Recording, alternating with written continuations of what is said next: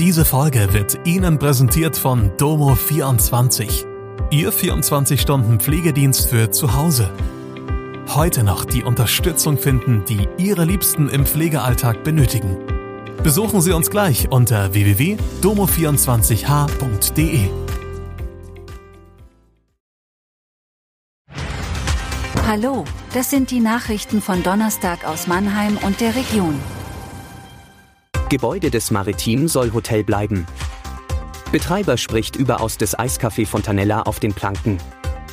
Gesuchter wird des Café Solo in der Türkei. Das Maritim in Mannheim schließt zum 15. Oktober, doch in das Gebäude am Friedrichsplatz soll wieder ein Hotel einziehen.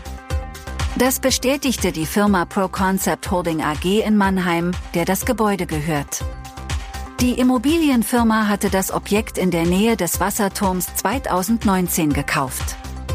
Der Pachtvertrag mit der Hotelkette Maritim, die das Haus seit Jahrzehnten betreibt, läuft zum 31. Dezember 2023 aus.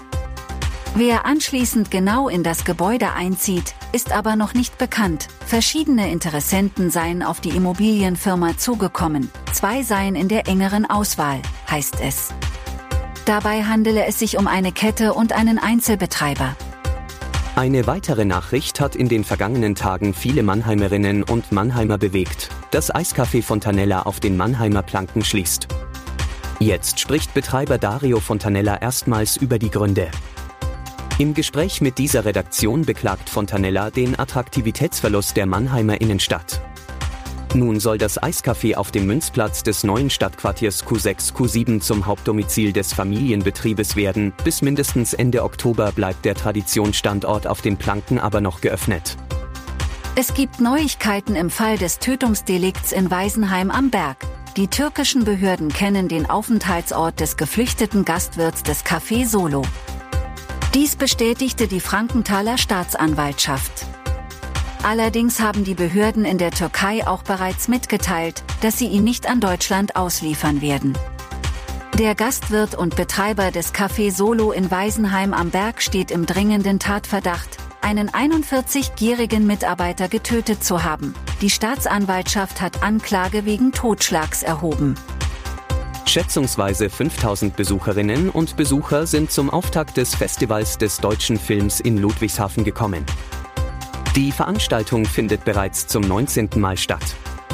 Bis zum 10. September werden 60 Filme gezeigt und fast 300 Filmschaffende erwartet.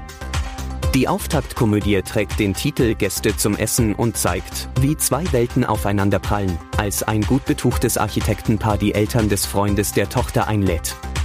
Übrigens, wir würden uns freuen, wenn ihr an unserer Umfrage auf Spotify teilnehmt und uns Feedback zu Mannheim Kompakt gebt. Das war Mannheim Kompakt. Jeden Montag bis Freitag ab 16 Uhr auf allen gängigen Podcast-Plattformen.